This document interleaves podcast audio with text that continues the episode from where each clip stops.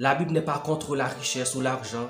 D'ailleurs, il y a plus de versets dans la Bible qui parlent de l'argent ou de la richesse ou de la gestion de la richesse que la foi et la prière. Le problème avec l'argent, c'est quand il devient une idole. C'est dans cette perspective que Jésus a dit, on ne peut servir Dieu et maman, le Dieu de la richesse à la fois. Et à Paul le dire, l'amour de l'argent est une racine de tous les maux.